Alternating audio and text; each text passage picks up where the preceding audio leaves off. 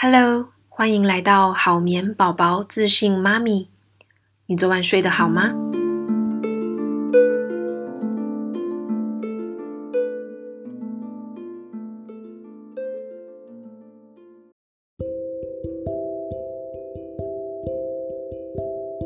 我想大家最近应该都因为新型冠状病毒的疫情哦，有些紧张。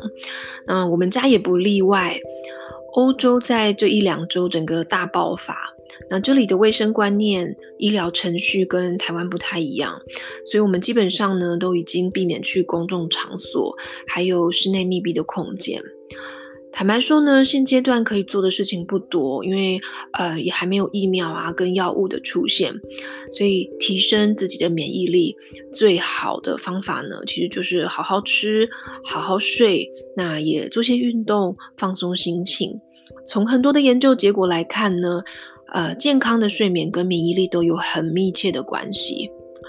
那加州大学曾经有做一个还蛮恶心的实验哦，他们找了一百五十位健康的人，在手上呢戴了测量睡眠的装置，为期一周。那把这些人的睡眠呢分成四组，呃，有每天睡少于五小时的，五到六小时的，六到七小时，还有七小时以上的。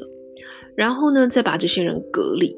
从他们的鼻腔喷进一些呃鼻的鼻子的病毒，每天去采集他们的血液跟唾液，用客观的方式来检测他们是否有感冒。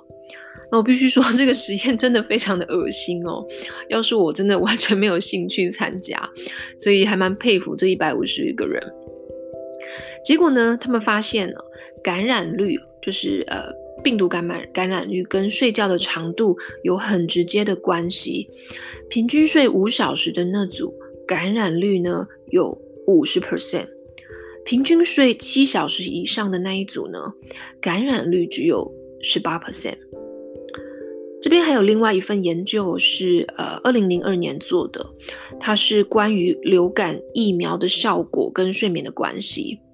那他们发现呢，在接受流感疫苗前一周哦，有好好睡觉的人哦，呃，一般来说是每天晚上有睡七到九个小时的人，这一群人他们会针对疫苗产生更强大的抗体，而睡不好的那一组呢，他们的免疫反应哦是低于五十 percent，那也就是说，睡得好，疫苗的效果也会比较好。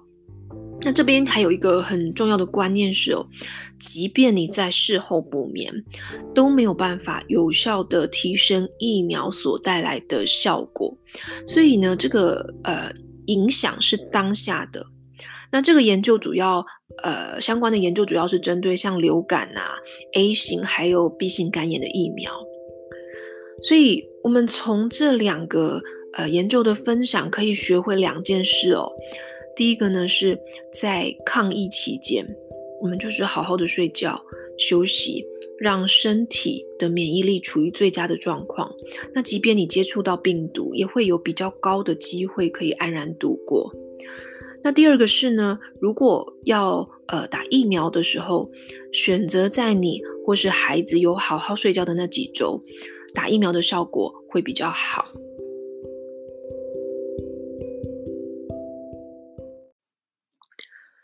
上一集呢，我们聊到了睡眠仪式的操作还有应用。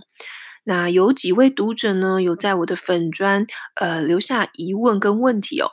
那我们今天就先来解答他们的问题。首先第一位呢是 Sophia Dai，他请问的问题是：嗯，请问不同人可以进行不同的睡眠仪式，或是有什么要注意的地方吗？我带十一个月的宝宝去睡觉时，宝宝都可以自行入睡。我先生偶尔会带宝宝去睡，但是宝宝都会激动的大哭，有时会哭到一个小时，小睡时间都结束了。好，这是他的问题。那这里说明一下哦，其实不同人呢是可以进行睡眠仪式的。那有一个部分要注意的是哦，我们的睡眠仪式的内容。顺序还有环境，尽量都保持一致性。所以呢，不要说爸爸跟妈妈的睡眠仪式不同套，你们做的事情呢，要尽量的相同，减少这些变因。那这样对孩子来说呢，这个睡眠仪式它比较会有效果，因为孩子他需要一个预期感。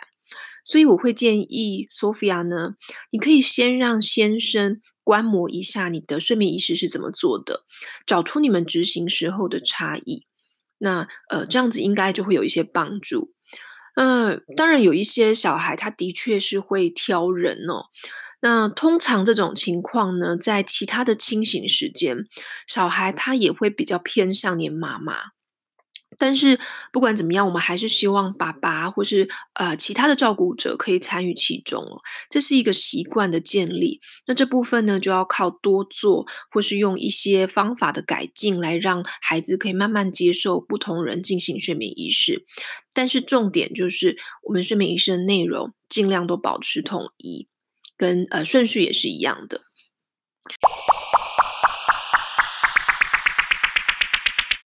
第二位读者问是一番旭哦，一番旭他的问题是想请问关于昏暗的睡眠环境，蛮多妈妈朋友说全暗的效果最好，白天小睡可以睡久一点，但队友质疑这样子日后会不会造成白天无法在车上或是桌子上小睡呢？关于白天小睡要不要在黑暗环境睡觉呢？这个答案是肯定的。全黑的环境呢，有助于孩子睡得更好。这个是呃生理的机制，只有一种状况例外，就是新生儿。通常六到八周以内的孩子，他们的日夜作息呃还没有确定下来哦，就是也就是说，他白天跟晚上可能睡觉的时间是差不多的，甚至是白天睡得更多。在这种情况之下呢，我们会让宝宝在。呃，白天的时候在光亮的地方睡，夜晚才在黑暗的环境。但是，一旦日夜作息确定了之后，不论你是白天还是晚上，我们都是要在黑暗的地方睡觉。那这边有提到说，队友质疑说，呃，这样子会不会造成日后孩子无法在车上、桌子上睡觉呢？那这个的确是一个很常见的呃问题哦，很尤其很多长辈也会有这样子的迷思。那第一，我其实本来就不建议让孩子常常在外面，像是推车啊、汽车座椅这些地方睡。那原因是哦，即便他睡得着，也或多或少会影响他的睡眠品质。在一个摇晃或是比较光亮的地方睡，通常会对啊、孩子的睡眠品质是有影响的。那的确有少部分的孩子，他是在哪里都睡得好，但那不是绝多数的状况哦。所以我们先不要预期我们的孩子 是属于到哪里都可以睡的。孩子对环境的敏感度比较倾向是天生的，所以如果他本来就不容易在外头睡觉，即便你用训练的方式，也很难帮助他。所以我们不希望，呃，因为这个原因就剥夺他平常可以好好睡觉的机会。我们还是建议白天的时候就是在黑暗的环境睡。这个是我的解答。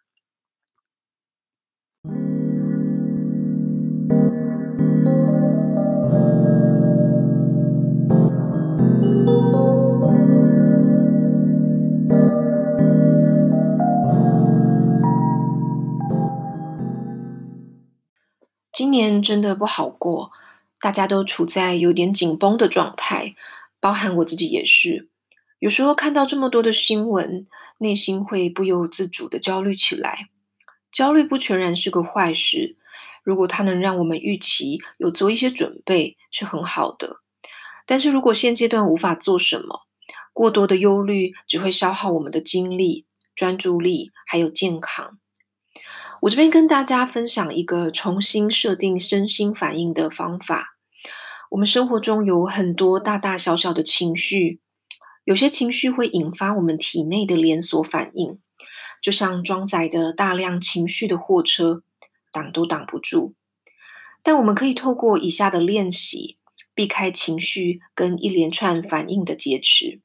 这是出自于《微复原力》这本书，我也做了一点润饰。首先，第一个步骤是认清自己的情绪。有知觉的理解自己的情绪是修复的第一步。在生活中，我们的情绪会突然的涌上来，可能是因为小孩他不吃饭，或是睡不好，老公一句无心的话，或是新闻媒体的报道。当你感受到情绪快涌出来的时候，可能是焦虑、生气或是悲伤。我们需要有意识地承认这样子的情绪，先停下来。抓住它，然后去思考这个情绪到底是谁的？它可能不是源自于我们自己，而是其他人的状态影响到我们。我们要认清自己和他人的情绪是不一样的，就不会勒着你不放。第二个步骤是刻意的休息，我喜欢叫它暂停键。当我们感觉到情绪涌上来的时候，可以先刻意的让自己休息一两分钟，中断压力的反应。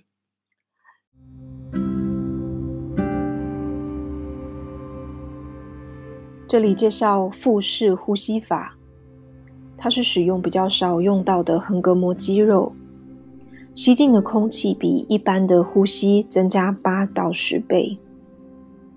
腹式呼吸法可以帮助你放松、平衡自律神经系统。帮助你回到健康活力的生理状态。你准备好了吗？我们现在开始练习。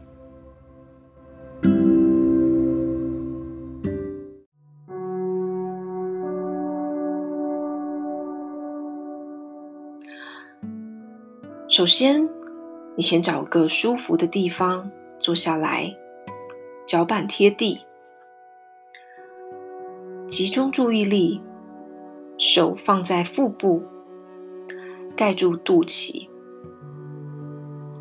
然后大力的吐气，放松，将空气排出体外。吸气的时候，胀起肚子，让肚皮扩张，把肚子上的手向外的推开。重复以上的动作，缓缓多做几次吸气、吐气。所有的呼吸动作都集中在肚子上，肩膀跟胸口放松不动。在你深呼吸的时候，要刻意的放松肌肉，放松你的肩膀。做腹式深呼吸。吐气的时候，放松肩膀；再次的呼吸的时候，靠地心引力，让肩膀更加的放松。这样的练习，你可以关注身体从头到脚每一个部位，像是脖子、手臂、腿等等。你要想象把这种紧张的感觉引导到地面，从脚趾排出来。随着每一次的呼吸，感受到深层的放松。利用正向思考增强腹式呼吸跟肌肉放松的效果，可以想着要感恩的事，或是深爱自己的人，去增加副交感神经的活动，停止这种呃负面的连锁反应。腹式呼吸除了可以用在紧急时刻之外呢，也可以设定时间，一天提醒自己很多次，排解许多小事累积起来的压力。比方说，你上班途中被超车，咖啡不小心洒在便条纸上，或是呃小孩子突然莫名的发脾气，每一件小事都可以让我们的肩颈更紧绷，然后让我们的肌肉慢慢的疲劳。所以呢，每天刻意的让自己休息一两分钟，深呼吸一下，就是有很好的复原效果。希望这样子的技巧可以帮助你在一天之中随时可以重开机。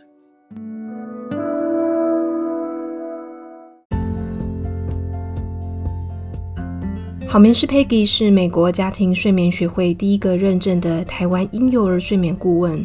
我的专长是改善婴幼儿睡眠问题，帮助你的家庭建立稳定且健康的睡眠习惯。我会在这个节目跟你分享让孩子好睡的方法，也会跟你聊聊女性成长、创业的经验谈。欢迎订阅节目或是帮节目评分，让我们有更多的资源来制作对你有帮助的内容。